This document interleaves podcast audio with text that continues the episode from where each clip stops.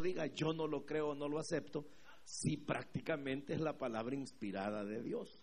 Entonces, eso es lo que vamos a hacer ahora, tratar de encontrar un consejo que nos ayude a ser mejores. Acuérdense que el área matrimonial es tan especial, tan delicada, tan determinante, tan importante, tan crucial, pero a veces nosotros no la tomamos así. Entonces, el día de ayer estuvimos leyendo el capítulo 13 de Juan y como le gustó, lo vamos a leer otra vez. Pero hoy solo un versículo. Pónganse en pie, hermanos, vamos a leer la Biblia. Capítulo 13 de Juan. Y solamente leemos el versículo número uno, ¿verdad? De donde ahora vamos a extraer la lección o la reflexión que, que, que espero yo el Señor nos permita tener y que de verdad nos bendiga. ¿La tienen, hermanos? Capítulo número 13, versículo número 1, dice la Biblia, antes de la fiesta de la Pascua, sabiendo Jesús que su hora había llegado para que pasase de este mundo al Padre, como había amado a los suyos que estaban en el mundo, los amó hasta el fin. Amén. Vamos a orar. Padre, te damos gracias. Porque ahora, Señor, tú nos permites leer tu palabra. Y como siempre, Señor, nosotros somos personas muy necesitadas. Personas que nos alimentamos y tú nos das el pan de vida. Señor, nos nutrimos y tú nos alimentas. Somos fortalecidos en nuestra alma, en nuestro corazón, en nuestra vida, Señor. Y te pedimos ahora que nos bendigas de una manera muy especial. Señor, aquí está este pueblo. Yo no dudo que muchos vienen expectantes, esperando a ver qué tú nos das, Señor. Y como parejas, Padre, sin duda también que tenemos mucho que mejorar, que aprender y qué mejor que nos lo digas tú. Háblanos, Señor, edifícanos, Espíritu Santo, guíanos y sé propicio a la vida de cada uno. Abre nuestro corazón, Señor, para que podamos recibir tu palabra y que al salir de aquí salgamos motivados para una vida mejor. Señor, perdona nuestras faltas, limpia nuestros corazones, sana nuestros cuerpos de toda enfermedad, Señor. Cualquier dolencia, cualquier dificultad, pon tu mano, sánanos, porque nosotros somos sanos si tú nos sanas. Señor, gracias por todo. En el nombre de Jesús, amén, nuestro Señor. Pueden sentarse, hermanos.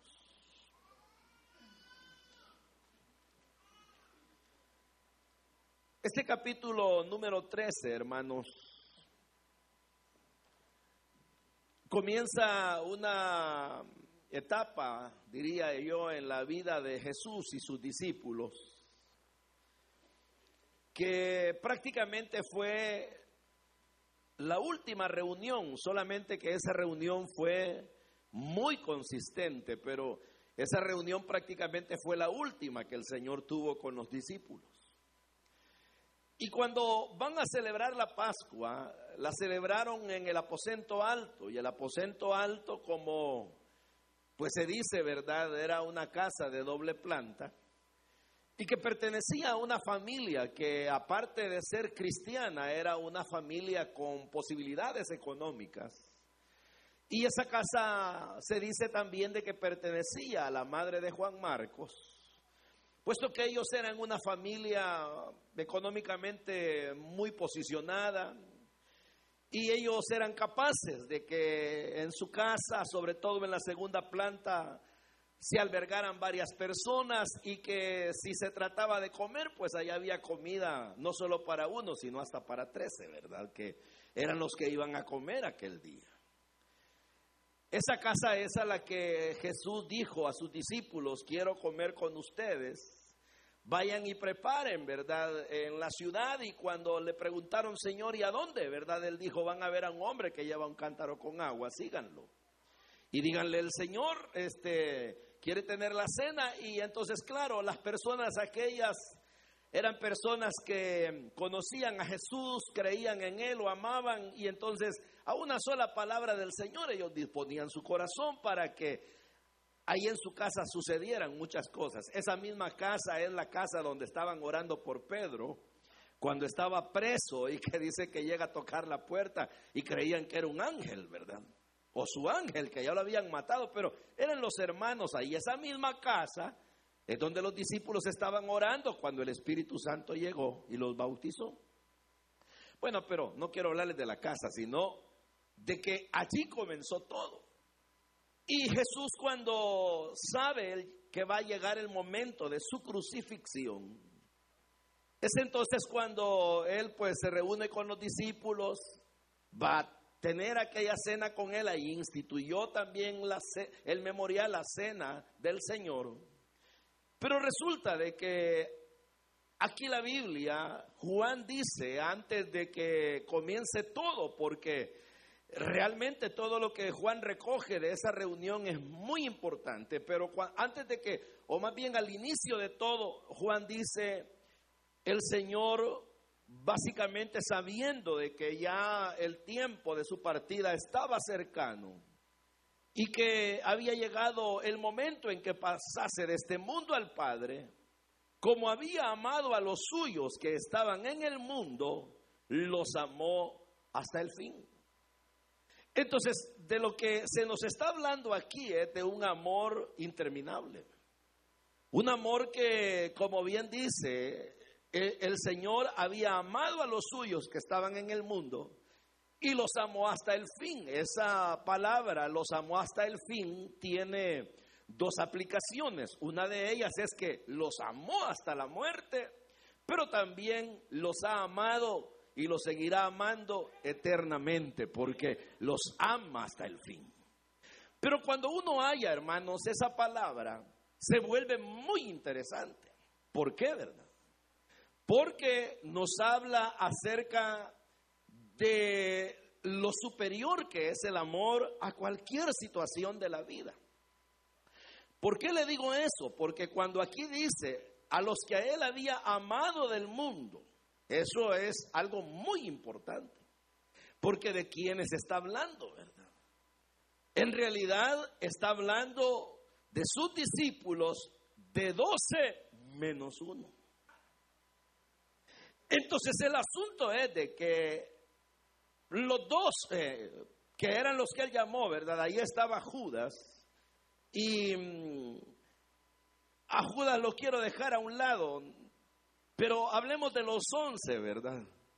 Que dice de que el Señor los amó, los amó hasta el momento de morir, hasta el fin, y que los sigue amando y los seguirá amando. Pero una pregunta es, ¿quiénes eran esos, verdad? que el Señor había amado porque dice los que estaban en el mundo. Pero cuando dice que estaban en el mundo, también uno puede interpretar dos cosas. Una, que Él los sacó de una vida de desorden, de una vida de pecado, relacionando pues el mundo con el ámbito pecaminoso. Pero también cuando dice los que estaban en el mundo, eran personas que estaban en la tierra y que él llamó para que no solamente fueran creyentes en Él, sino para que fueran sus servidores. Pero, queridos hermanos, si uno se pone a pensar, ¿verdad? Ese amor que la Biblia dice que Jesús tuvo y que lo tuvo hasta el fin, amando a esta gente. En primer lugar, hacia quienes iba dirigido, porque si uno se pone a pensar, yo un día de esto me puse a leer la vida de cada uno de ellos la vida de Pedro, la vida de Juan, la vida de Andrés, la vida de Felipe, bueno, la vida de todos y de cada uno de ellos. No, hombre, si esos tipos eran cosas serias. Cosas serias en el sentido de, no de poder, no de grandes cristianos, no, hombre, eran problemáticos como usted no se imagina. Por ejemplo, Pedro, ¿verdad? Que uno dice, fue el pilar de la iglesia, de los más importantes. No, hombre, mira hermano, si ese Pedro, en primer lugar, él era un individuo, este, así como muy, muy impulsivo, de repente creyente, de repente incrédulo, algunas veces así como eh, desanimado, otras veces que hasta la oreja le arrancaba quien se le ponía delante. Pero era así, ¿verdad? Podía decir cosas maravillosas como, tú eres el Cristo, el Hijo del Dios viviente, pero luego podía decir, ni lo conozco. Entonces, era así muy difícil. Y fíjese usted que en realidad para prepararlo, porque a todos y a cada uno de ellos, si usted piensa en Juan, ¿verdad? Que la gente dice el discípulo del amor. No, hombre, si ese tipo era fuego, hermano. Fuego en el sentido que si usted no le caía bien, lo mandaba a volar y si de parte de él era posible, lo quemaba. Es cierto lo que le dijo, que él quería quemar una ciudad entera, pues. Y si el Señor le da permiso, los quema. Entonces no era ningún sencillo, tanto que el Señor, así en su amor, hasta, hasta sobrenombre les ponía, ¿verdad? Entonces le decía a ellos, ustedes son los hijos del trueno. Ya ve que es un trueno, es un trueno, pues, ¿verdad?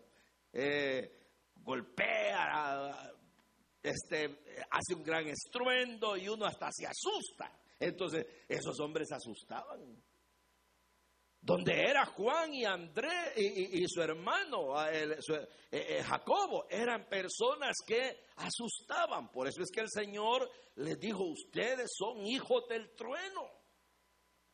Porque eran así de difíciles. Y cada uno de ellos, entre ellos había uno, Simón el celote, ¿verdad? Que de dónde venía Simón? Venía de ser guerrillero, ¿verdad? Y un guerrillero no es nada de amable, ¿verdad? Esto al contrario, viene de probar sangre, viene de andar enfrentando los más severos peligros, el odio a veces está bien metido en su corazón, el haberle lastimado, la discriminación de clases lo ha golpeado, en fin, hermano, ya se puede imaginar, ¿verdad?, cómo era Simón. Era una persona que levantaba sediciones y si de parte de él era, levanta a todos los judíos posibles y se le va encima Nerón, aunque le volaran la cabeza a todos. Ahí tiene un cuadro más o menos, ¿verdad? Habían unos que eran así como incrédulos, callados, otros eran muy pensantes, pero no eran nada de fáciles, hermano. Eran personas que ambiciosas, de repente peleaban y decían, y cuando el Señor ya no esté, ¿quién es el mero mero? Ah, yo decía el uno, no, no, no, tú, no te toca. Y peleaban hasta por cosas de esas. Peleaban por eh, diferentes cosas, a veces no le entendían al Señor los mensajes, el Señor tenía que estarles explicando, llegaban a algún lugar y le decían, Señor, ¿y eso que hablaste? ¿De qué se trata? ¿Por qué lo dijiste así? No entendemos. Y él les decía, ni ustedes tampoco entienden y les explicaba. Pero ¿por qué les estoy diciendo esto? Porque en realidad el amor de Jesús fue un amor tan pero tan vasto, no solamente en calidad, sino en extensión. Porque dice que los amó a todos ellos como eran. Y el haberles amado le permitió al Señor transformarlos, moldearlos, aguantarlos, tolerarlos, cambiarlos, ayudarlos. Y no solo eso, sino que su amor se vuelve interminable al punto que dice, los amó hasta el fin, hasta el fin de su vida, acá en la tierra, pero por toda la eternidad que no conoce ningún límite. Entonces, cuando uno mira eso, hermano, de que el amor realmente cubre multitud de pecados, que el amor es el vínculo perfecto, que el amor es el que de verdad hace que las personas puedan mantenerse unidas y que el amor transforma y que el amor potencia la vida de los seres humanos que son cubiertos por el amor. Me pongo a pensar en cómo el amor realmente funciona en la vida matrimonial. Porque cuando nosotros hablamos de que la gente se casa o que nosotros nos casamos, normalmente uno dice por amor. ¿Por qué se casaron? Por amor. Y ustedes en su matrimonio, ¿qué tienen? Amor. Pero de verdad le digo, hermano, el problema sigue siendo, como ya lo hemos quizás abordado en alguna ocasión, que uno el amor a veces lo interpreta inadecuadamente. Porque el amor que la Biblia habla de que, tuvo Jesús y que fue un amor que se dio hasta el fin, que no vio límite, no vio conducta, no vio forma de ser de las personas, no vio rebeldía, no vio incredulidad, no vio en la persona eh, ninguna discapacidad o incapacidad, ni mental, ni moral, ni de ningún tipo, sino que no vio condiciones, no lo vio. Y ese es el amor que Pablo supo interpretar que hay, ¿verdad? Cuando él dice, que el amor es sufrido, que el amor es benigno, que el amor no es jactancioso, que el amor todo lo puede, que el amor no se envanece, que el amor no busca lo suyo, sino que es paciente. Ese amor que para muchos teólogos Pablo lo incrustó entre en la explicación de los dones del Espíritu, no solamente dar el conocimiento de los tales, sino cómo funcionan y que el amor viene y regula la relación entre las personas. Exactamente el amor que Dios es el, el que se describe ahí, es el que debe regular la conducta de cada pareja, de cada matrimonio, porque la verdad es que sin un verdadero amor, sin un amor interpretado de una manera correcta, las cosas no funcionan. Pero entonces usted me dirá, hermano, pero la verdad es que yo creo que nos amamos. Y es ahí donde yo me pongo a pensar si en verdad uno se ama, hermano.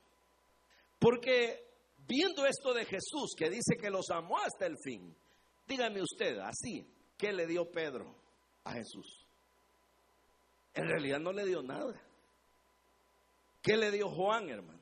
Solo problemas le dieron. ¿Y qué le dieron todos ellos? Nada, hombre. Si, si, si no le dieron nada, algo que uno pudiera decir, estos tanto amaban al Señor que no, si es que Mire pues, solo lo agarraron precio y salieron corriendo todos. ¿Verdad? Y entonces, como dice, eh, hirieron al pastor y todas las ovejas fueron dispersas. Pero entonces demostraron ellos que no tenían un amor que se interpretara así como el de Jesús, ¿verdad? Los ama hasta el fin. Nosotros también. No, ellos ellos hacían lo que llaman en el mundo un amor relativo. El amor relativo es aquel amor que parece que es amor, pero que la gente lo hace solo si le conviene. Y por ejemplo, un hombre puede tratar bien a su mujer solo si él está esperando sacar algo. Una mujer puede tratar bien a su marido igual si ella piensa que con eso va a granjearse alguna cosa. Y eso es el amor relativo, pero ese amor es pecaminoso, ese amor es mundano. Ese es el amor que la gente practica en la vida, ese amor que dicen, dame, te doy, pero me das. Te doy, pero me das. El amor ese que la gente eh, confunde, verdad no es amor, e, eso no sé qué es, pero el amor relativo que así llaman, ¿verdad? Incluso que se ve en la familia que yo te voy a ayudar porque sos mi primo, te voy a ayudar porque sos mi hermano, te voy a ayudar porque sos mi mamá, pero que uno no está dispuesto a hacer eso por los demás. Hermano, ese es un amor de relación nada más. Pero está el amor ese ventajoso, que la gente, como le repito, da solo si recibe. Entonces, Jesús nunca pensó en el amor de esa manera. Él pensó siempre en el amor que se entrega, que hace que no mira defectos, que no mira edades, que no mira limitantes, que no mira nada, no se llena de prejuicios, toda la vida ese amor se impone por sobre cualquier situación de la vida. Y entonces ese amor es el que nosotros deberíamos de interpretar, porque en este mismo capítulo, más adelante, el Señor les dice, un mandamiento nuevo os doy y ese mandamiento nuevo es que os améis los unos a los otros. Entonces, para ir aterrizando en lo práctico, porque eso es lo que nos interesa. Hermano, cuál es el amor que se practica en el matrimonio. Porque si un hombre dice, mire, yo amo a mi mujer, o la mujer dice, amo a mi marido, ¿desde qué perspectiva lo están asegurando? Es decir, ¿de dónde se agarran para decir que se aman? Ah, me agarro del hecho de que yo, pues, le compro comida, la tengo en la casa, yo a ella, este, pues es mi mujer, le he dado mi apellido, aunque aquí se lo quitan, ¿verdad? Pero, pero uno pudiera pensar así o ella decir, mire, yo lo amo a él, si no, no le lavara la ropa, pues.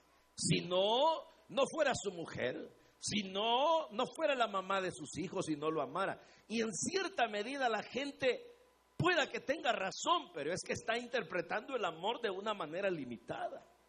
Porque el amor que debe reinar en la vida de las personas y que debe gobernar nuestras relaciones es el amor, hermano, que todo el tiempo brota de la voluntad del ser humano, de la decisión profunda y férrea de cada persona en que decide continuamente sin echarse para atrás, sin luego reflexionar y arrepentirse, pero que decide de dedicarse a hacerle el bien a quien está a su lado. Pero desde ese punto de vista el amor cobra otra connotación. ¿Por qué, verdad?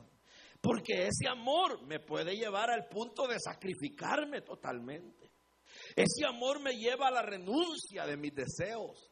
Ese amor me, lleva a la renuncia de mis ideas, de mis pretensiones, de mis intereses. Y todo me hace de ponerlo, todo me hace quitarlo. ¿Para qué? Para que prevalezca el derecho y el bienestar de la otra persona.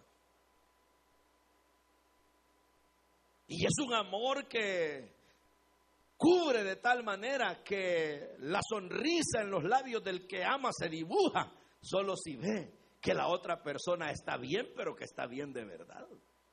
Y el que ama no concibe ningún tipo de daño, ninguna forma de lastimar, ninguna manera de hacer que la otra persona se vea eh, dañada en su integridad, ni moral, ni espiritual, ni física, ni mental, ni emocional, sino que el que ama está tan dispuesto a que ese amor sea tan grande y que nada lo sobrepase que cualquier situación en la otra persona, no importa si la otra persona reacciona o, reacciona limitadamente o no interpreta bien o hace todo lo posible porque la relación sea áspera, el que ama no ve eso, no ve vejez, no ve enfermedad, no ve, hermano, que hayan otras eh, opciones, ¿verdad?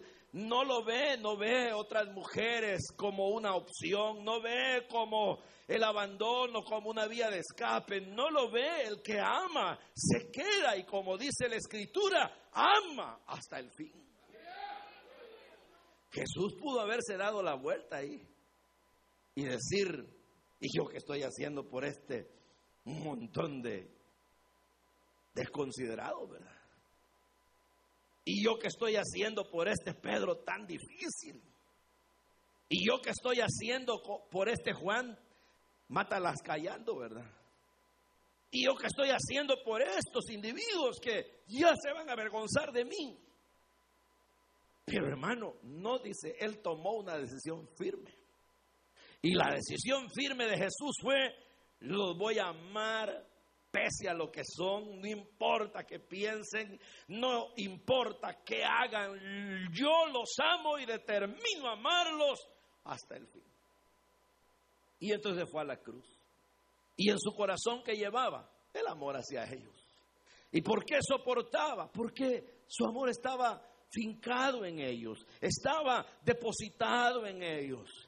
Entonces nosotros muchas veces no, no interpretamos el amor correctamente. Así es que hermano, el vínculo perfecto y el mayor de todas las cosas, de todos los elementos de la vida, ¿sabe cuál es? El amor. Se va a acabar la fe. Mire cuánto vale la fe. Sin fe es imposible agradar a Dios, pero se va a acabar la fe. Fíjese. Y quiere que le diga algo, que hay gente que presume de fe y que cree y que sí, que no, pero no ama. La esperanza tan maravillosa, porque la esperanza alienta el corazón de las personas para seguir adelante, pero también la esperanza se va a acabar. Y todo terminará menos el amor. Y entonces usted me dirá, ¿y usted cómo sabe que yo no amo? Pues se lo voy a probar. Cuando ustedes se lastiman, es amor.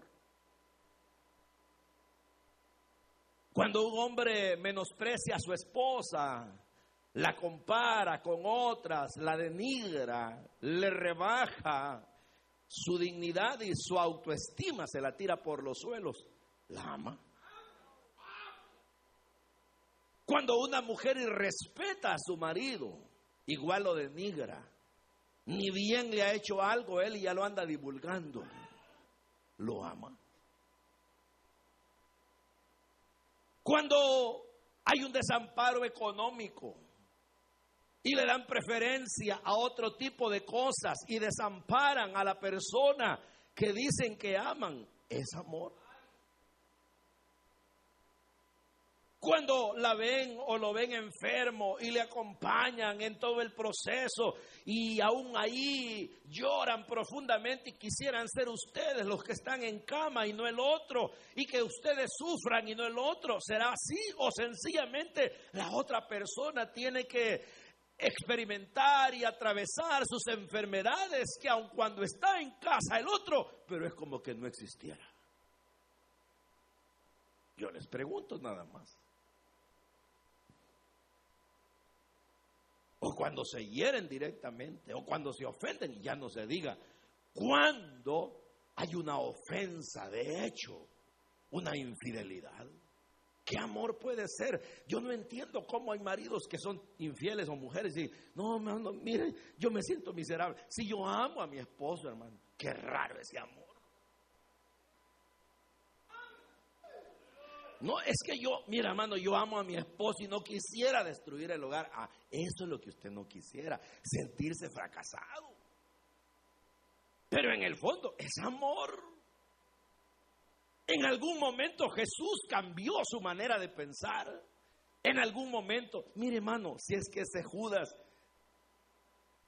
¿qué les puedo decir? Y se los voy a decir, vaya, para que entiendan. Pero Jesús le dio chance a Judas hasta el último minuto. ¿Saben aquella palabra que dice, el que mete conmigo la mano en el plato?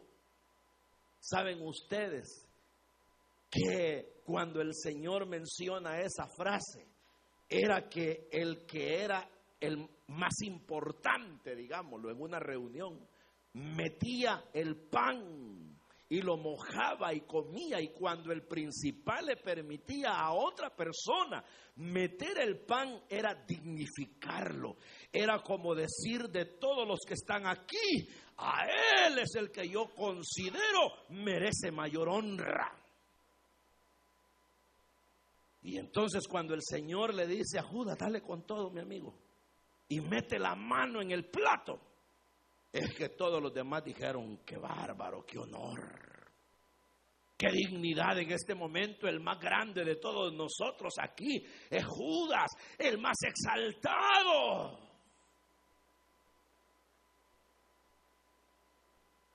Y como bien dicen, el Señor le estaba diciendo a él, porque solo él sabía lo que iba a hacer. Le estaba diciendo, amigo, te estoy dando chance, no lo vayas a hacer. Piénsalo, te estoy dignificando. Mire, qué amor, hermano, al que lo vendía. Cuando el Señor vio, porque mire cómo son las cosas, uno puede comer para bendición o para maldición. Agarró el pan, lo mojó, como no aprovechó la dignidad de haber metido el pan en el plato del Señor, se lo traga. Y cuando traga, como su corazón estaba malo, que dice, el diablo se le metió. Entonces Jesús vio la causa perdida. Y cuando el hombre se come el pan y el Satanás se apodera de él, fue cuando Jesús le dijo entonces lo que hay de hacer. lo pronto. Pero el chance lo tuvo. ¿Por qué, hermano? Porque el amor no anda viendo defectos. El amor no anda viendo que el tiempo pasó, que la otra persona va cambiando. Es que mire, hay una realidad que uno debe poner los pies sobre la tierra, pero cuando uno se casa, uno, si es que se casó en las condiciones normales, uno se casó bonito, ¿verdad? Sí, con su gracia jovencito, jovencita, probablemente era su primera experiencia con el aval de sus papás, de la iglesia, si es que se casaron en el Evangelio, o si no, invitaron los amigos, hubo vestido blanco, hubo ahí alegría, el de un traje bonito, hubo pastel, hubo pollo, por lo menos. Y todo bien. Pero el tiempo pasa. Y claro, estoy partiendo de un matrimonio así. ¿Y qué de aquellos que en el camino nos conocimos? Porque uno generalmente hace pareja con quien encuentra en el camino. Llega al trabajo y ahí está la otra trabajando y se empiezan a hablar y se cruzan y de repente, mire usted me gusta, fíjese que pa, y terminan siendo pareja. Muchos vienen acompañados, ya en el Señor sienten el apretón y dicen, casémonos pues. Y se casan. Pero nadie va a negar. Y más si uno ya viene con ciertas afecciones de la vida, enfermedades. Va cambiando. La misma presión de la vida, las preocupaciones económicas, la misma exigencia del trabajo, el comer desordenadamente, a uno lo hacen todo feo, hermano. Ni no los estoy diciéndoles feos a ustedes sino que a lo que yo me estoy refiriendo es que la gente cambia. En estos países que la gente no tiene seguros médicos, con los cuales enfrentar y conseguir una buena salud se va desgastando el cuerpo, los dientes se les van cayendo. ¿Cómo van a ir al dentista si cada diente vale cinco mil pesos? No, hablando en serio.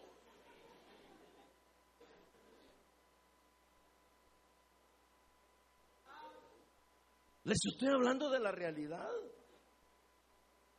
La gente se va poniendo marchita. Le cansa el trabajo. Si yo con un día que estaba aquí me dijeron que cansado anda, hermano. Y, y si viviera aquí, ya me hubiera muerto. ¿Por qué? Porque afecta el frío, las distancias, ya sabe usted el trabajo pesado, andar los que son de construcción en esos techos, levantando esas maquinarias pesadas, los que, en fin, todos los que trabajan en restaurantes quemándose, la gente que trabaja en otras cosas, el que tiene su compañía, sabe que no la puede dejar. Y ahí están, ¿verdad? Que como es un país puro capitalismo, no perdóname, ¿verdad? Ahí vienen los cobros, y tanta cosa y luego los diferentes compromisos que surgen. Entonces la gente va cambiando.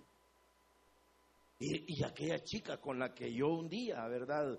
Me quedé pegado en el primer beso. Después yo ya no tengo valor de besarla porque le jalo toda la placa, ¿verdad? O ella, ¿verdad? Pero mire pues, Allí es donde viene Satanás y comienza a trabajar, ¿verdad? Y más como somos una iglesia celular, viene la vinculación, ¿verdad? La vinculación de las hermanas con los hermanos. El pueblo con el líder, las líderes con el supervisor y el acercamiento que a veces uno no mide, que puede ser bueno pero también peligroso. Y de repente viene que la líder es muy simpática. Y el hermano sabe que cada vez que la mira su corazón da vueltas. Ajá.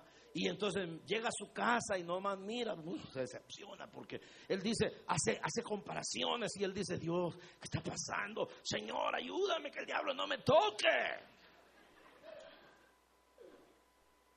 ¿No es posible eso no? A menos que ustedes sean de Júpiter, olvídense de lo que le estoy diciendo. Pero el asunto es de que Jesús pudo haber desechado a esa gente. Jesús todo, mire hermano, si es que uno lo ve, vaya, ¿por qué mató toda la gente en la época de Noé pues? ¿Por qué?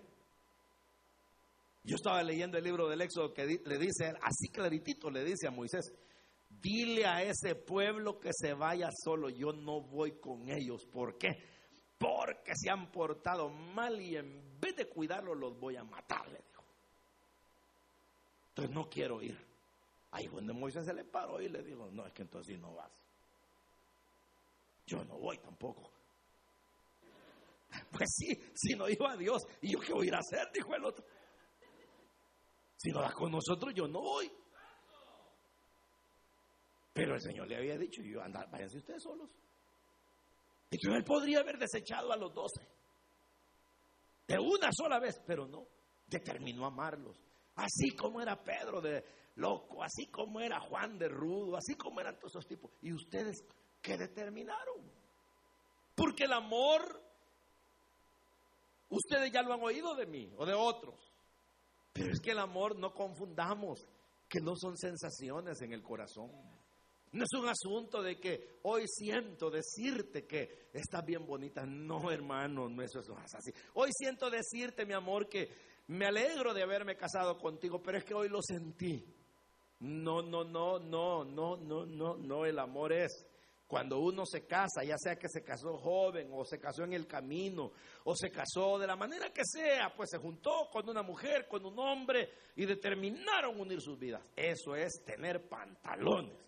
Pararse en esa plataforma donde lo pone a uno el juez o quien sea y cuando le dice, fulano, tú recibes a esta mujer como tu legítima esposa ese si quiero es una decisión de amor. No es un asunto de emoción, que, ahí está la familia presionándome, es que los cuñados me han amenazado. No, es un asunto de yo estoy tomando una decisión férrea, de aplomo, soy hombre y estoy tomando una decisión responsable de que a esta mujer todos los días de su vida la voy a cuidar, no la voy a dañar, no la voy a hacer llorar, no la voy a denigrar, no la voy a golpear, no le voy a jalar el pelo, no le voy a dar patadas, le voy a dar de comer, la voy a cuidar sexualmente, la voy a complacer. Nunca, aunque yo vea mujeres bonitas, la voy a traicionar. Al contrario, ahora yo determino cuidarla hasta el final. ¿Ah? Y usted, mujer, Igualito, dice ella. Determino estar con este hombre. No importa si él se ve cansado, no importa si él eh, cambia, no importa si eh, se pone como se ponga, ¿verdad? Si es que se descuida en el camino y se me pone todo gordo, feo, yo lo voy a amar. Y si se me enferma, lo voy a cuidar. Y cuando me dé suficiente para la comida, me voy a alegrar y cuando no me dé suficiente lo voy a aceptar.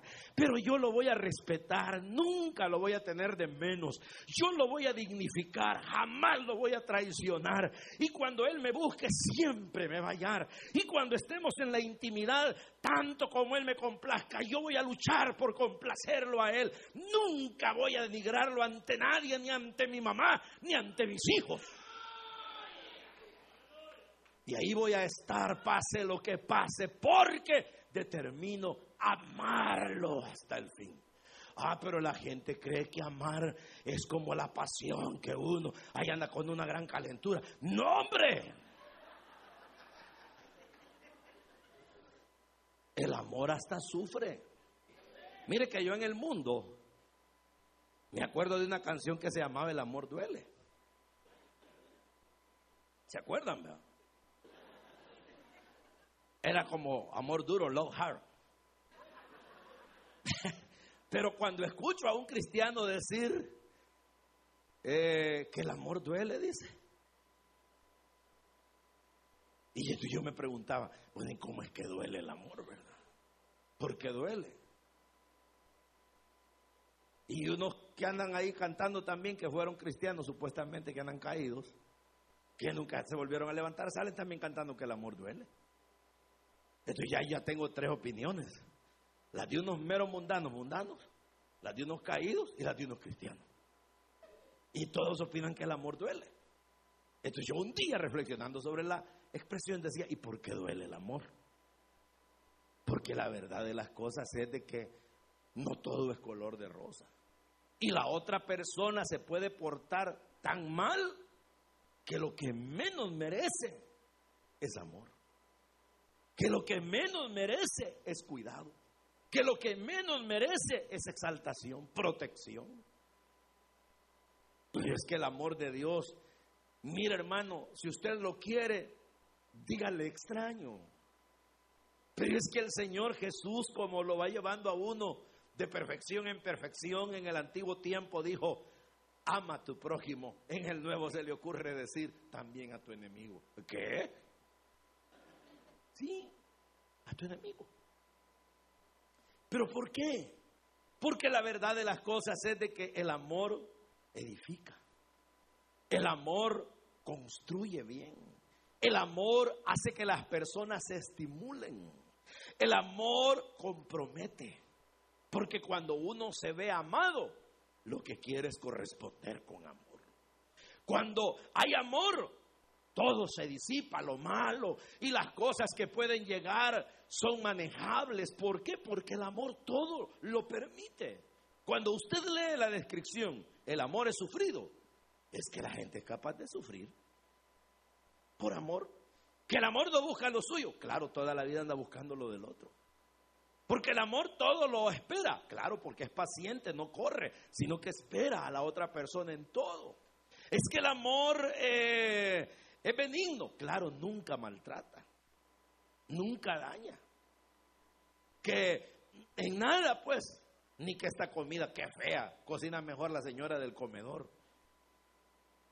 No, ¿por qué? Que se le pasó de sal, trájese el hombre.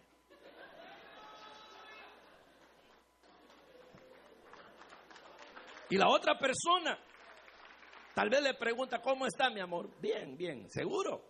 Sí, mira, solo que la próxima vez déjamela de, de tal manera. Pero, pero, eso es platicable, pues.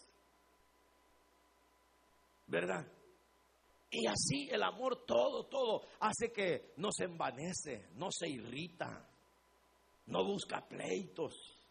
Pero la gente que no entiende el amor, ¿sabe qué hacen? Comienzan platicando y terminan peleando nunca comienzan o terminan una conversación en paz. Jamás buscan la razón del otro. Todo el tiempo dicen ellos tener la razón. Todo el tiempo, si el otro grita, esta es la víctima ya. Eh, hace unos días, ya tiene un tiempo, ¿no? Un obrero de los nuestros cayó, cayó del Evangelio. Bueno, se metió en líos y vino corriendo para acá. Y aquí me lo encuentro, que allá andaba levantándose, ¿no? La cosa es que le comienzan a tener confianza y todo en cierta parte aquí en los Estados Unidos, de repente que se involucra con una mujer que nosotros la conocíamos y él siendo casado en El Salvador. Y nosotros conocíamos a esa mujer que sinceramente como que era hermana de Satanás. Pero ella se hacía pasar por cristiana. Y que lo envuelve. Y bueno, la cosa es que de repente deportado el individuo. ¿Y por qué? Porque vino ella un día de tantos cuando ya había conseguido lo que quería. Se golpeó ella sola. Llamó a la policía. Dijo que él había golpeado y hasta los papeles le dieron a la mujer. Yo no sé qué proceso siguió. Y al otro lo deportaron. Lo usó como quiso. Pero entonces yo me pongo a pensar, eso que tiene que ver con el amor. Ah, nada, ¿verdad? Pero es que en eso caemos nosotros a diario. Cuando uno se enoja con la otra persona y termina, la eh, eh, llega la noche y no quiere ni ver a la otra gente y si es posible, miren hermanos, el uno duerme en un lado, el otro duerme al otro lado o duermen en la misma cama, el uno tirado para un lado y el otro tirado para el otro. Y uno sabe que cuando está disgustado, usted sabe que la gente no se puede dormir. Pero ¿sabe qué hace uno? Que bien hipócrita, hace como que está dormido.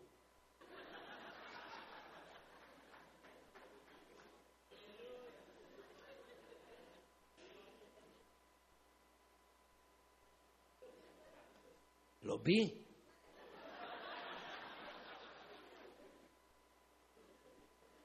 Pero ¿por qué, hermano? Porque no ha entendido el amor. Es que el amor, sinceramente, no son besos de miel. El amor no es que, que perfume tenés las 24 horas del día. No, hombre, hermano. Si usted sabe que una comida le hace daño a uno y los olores son otros.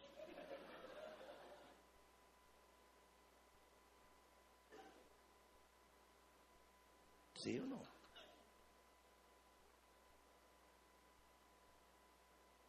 Si eso es matrimonio. Pero el amor va muy por encima de eso.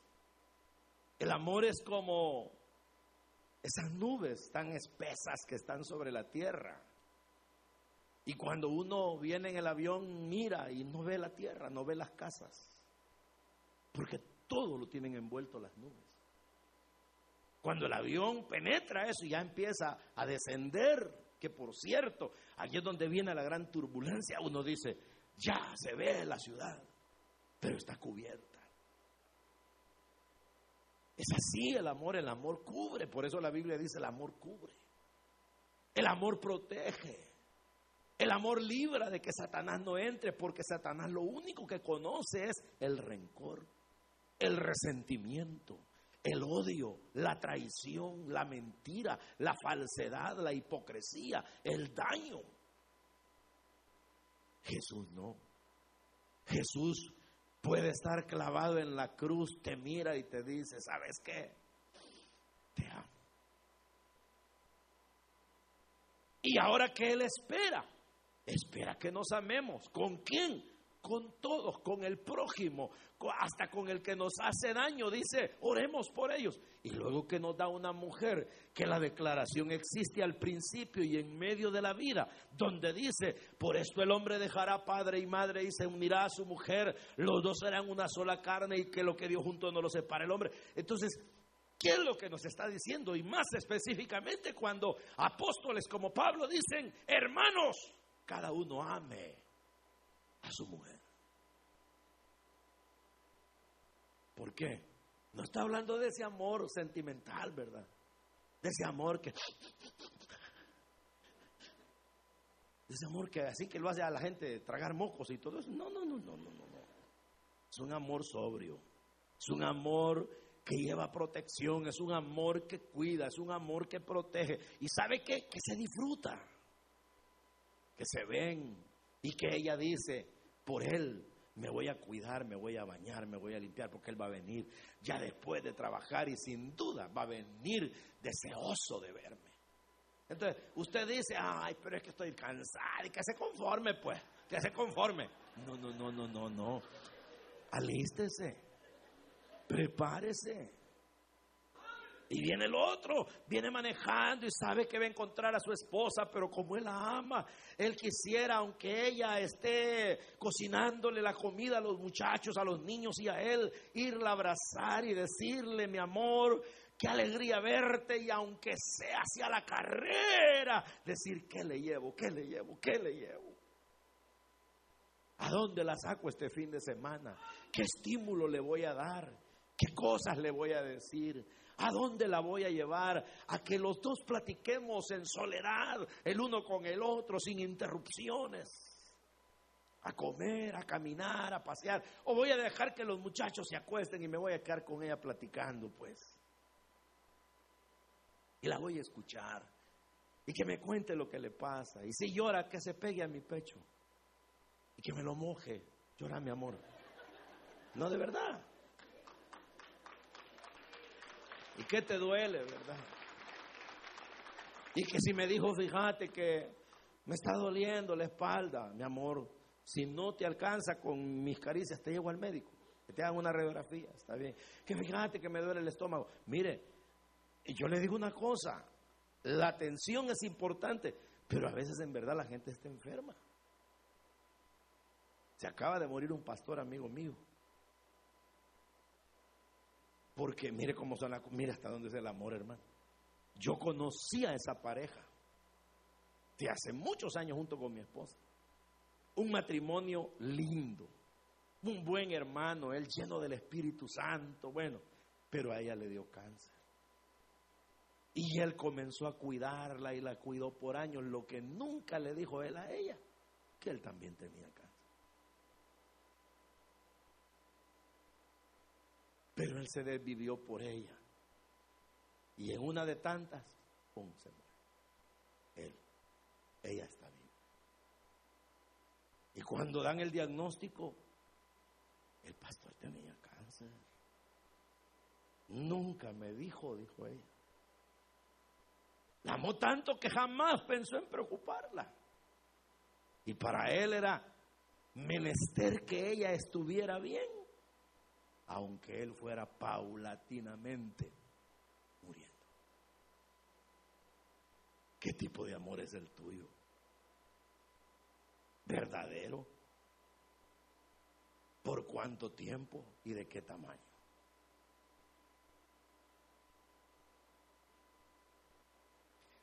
Porque les voy a decir algo más y ojalá que les guste. Pero si tú no amas de verdad, te lo digo, en nombre de Jesús, no eres hijo de Dios.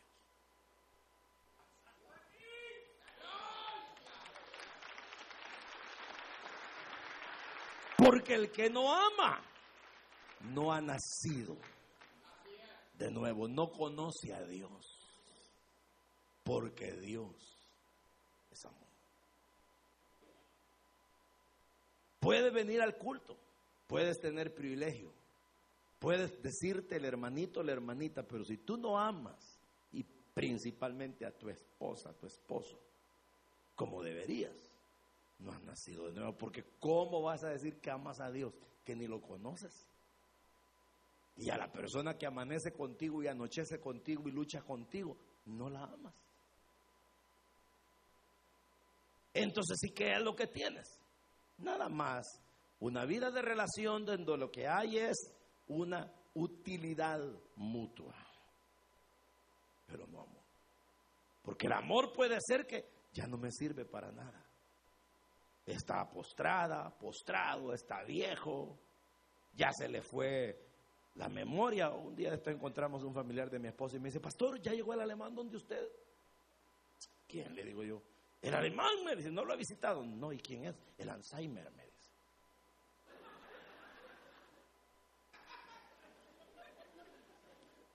No le digo todavía no ha llegado.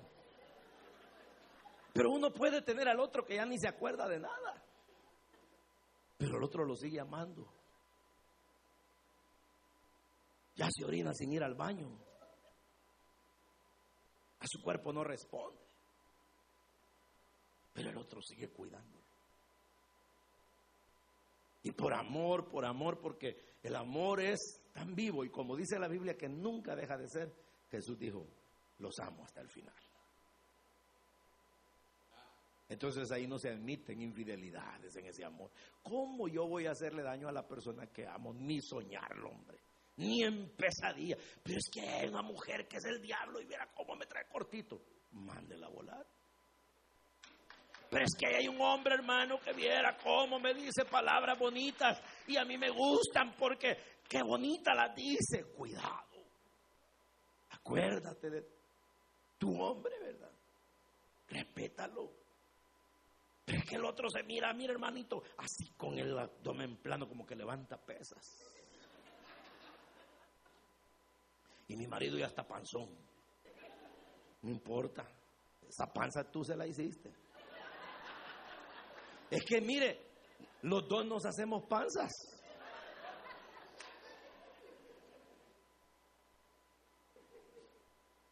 Es cierto lo que les digo. Entonces es de cuidarse, determinar que yo no la voy a maltratar. No, no, no, no, jamás. Yo he llegado al punto de que jamás yo determiné ni admitir ni de mis propios hijos algo contra mi esposa. Que me llegaran a decir, fíjate papá que mi mamá que es bien grosera, que no. momento.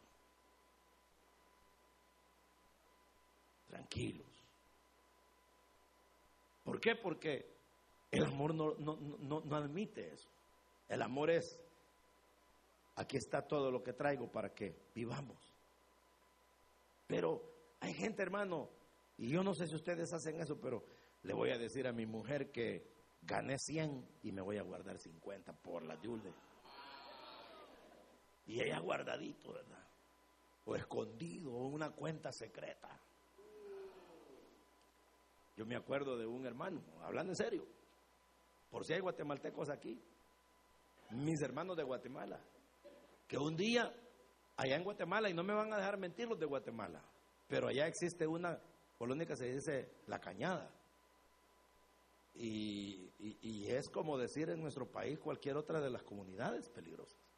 Pero viene este hermano, ya señor, más señor que yo, él y su esposa y sus hijos. Y me dice, ¿sabe qué hermano? ¿Qué va a querer? Me dice que toda la vida mi mami, mis hermanitos y yo vivíamos en la cañada. Y nuestro padre me dice que vivía ahí. Ese viejo era millonario, hermano. Y hoy que se muere sale que nos han quedado mesones, buses allá en Guatemala y son ricos ahora, ya viejos. ¿Y, ¿Y, qué hacen ahora? Le digo yo. No, me dice, como ellos viven acá y son ciudadanos, vamos a ver nuestras propiedades allá. Pero yo lo que le quiero preguntar es, ¿cómo se le ocurrió a ese papá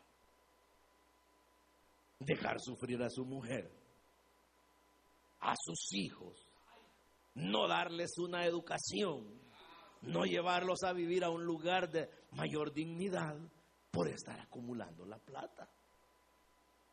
Y uno dice, qué grosería, ¿verdad? Pues sí, pero y cuando uno anda ahí, como dicen en mi país, cutarreando, y, la pobre mujer ahí que enferma, o los hijos, o el hombre mismo, y todo mundo ahí, que el dinerito, como que si fuera el dinero algo que los va a salvar en la vida, cuando en realidad se necesita. Y entonces, ¿qué pasa cuando la gente ya no está, hermano? Por eso es que aquella mujer le escribió a su marido y le dijo, si me vas a regalar flores, dámelas hoy que estoy viva, no me las lleves cuando muera. Si ya muertos, ¿para qué? Un día de estos vamos a una vela. Y había una mujer que lloraba y lloraba y lloraba y lloraba. Y me dice un varón que estaba por ahí, pobrecita ella, ¿verdad? Me dice, sí.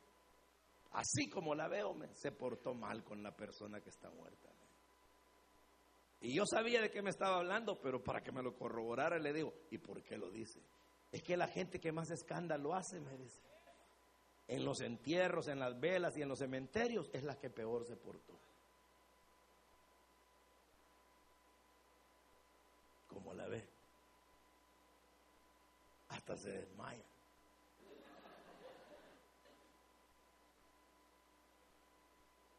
Cierto, necesitan la mujer que desmaye. Por cita, échenle aire, denle alcohol, ruda, no sé qué. Y, fue una mal portada o mal portado. Entonces, el amor nunca va a buscar daño.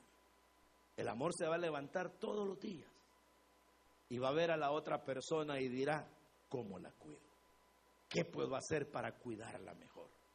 ¿Qué puedo hacer para cuidarlo mejor? ¿Qué puedo hacer para honrarlo? ¿Qué puedo hacer para que cuando llegue la noche, él sea el hombre más satisfecho? Ella la mujer más satisfecha.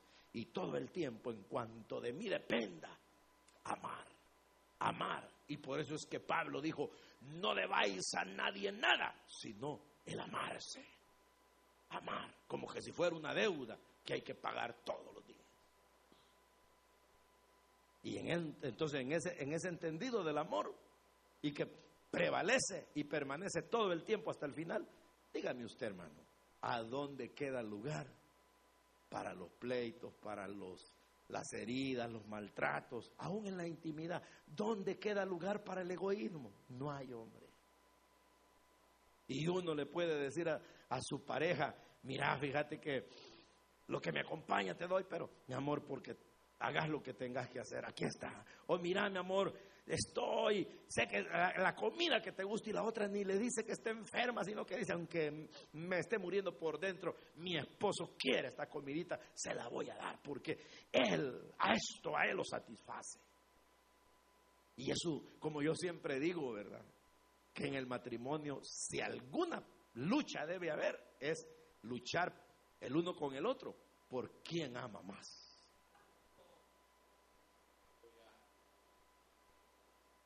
¿Por quién ama más? Porque Jesús lo dijo. Ama más el que cree que se le ha perdonado más. Pero amar, amar, amar y nunca dejar de amar. Por eso es que jamás se le cruce a usted, nunca lo diga. Es que fíjese que ya no nos amamos, hermano. Están locos. Es como que me llegaran a decir, es que fíjese que ya no respiramos, hermano. Y no que están respirando, pues. Eso no existe, hermano. Y ya se lo dije y lo reitero. El que no ama de verdad, examínese. Porque hasta donde yo entiendo, solo ama de verdad el nacido de nuevo. El cristiano verdadero. Y si usted no es capaz de amar, Entréguese a Jesús. Pídale perdón, dígale que lo lave con su sangre, que lo engendre de verdad, que lo haga nacer de nuevo y que le dé la capacidad de amar. Entonces, porque ese es el distintivo. Jesús dijo que se amen, Padre. Y al amarse el mundo sabrá que yo los he mandado. Ámense los unos a los otros. Y entonces, ¿qué es amarse? Pues andar de bracete, hermano. ¿Y cómo nos amamos, compadre? No, no, no, no, no, no. No, no. El amar es que nunca jamás de mí vas a tener un daño. Y cada vez que yo vea que algo o alguien te va a hacer daño, si yo puedo evitarlo, lo voy a evitar. Pero en cuanto en cuanto de mí dependa, todos los días de tu vida, vas a estar bien. Ah, eso es amor. Entonces que les quede de deber de aquí hasta la muerte. Que tienen que ir a trabajar y a luchar porque cada día de su vida la otra persona esté bien.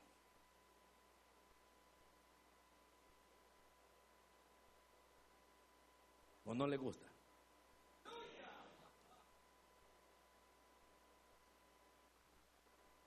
Porque si no le gusta, pues ya perdimos, ya fracasamos, como dice un hermano, ¿verdad? Porque yo no traía otra cosa más que esta.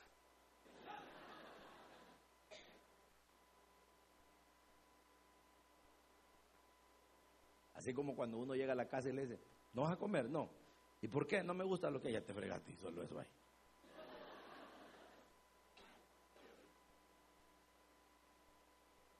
Pues así les tocó ahora. Así que amemos o no hay nada.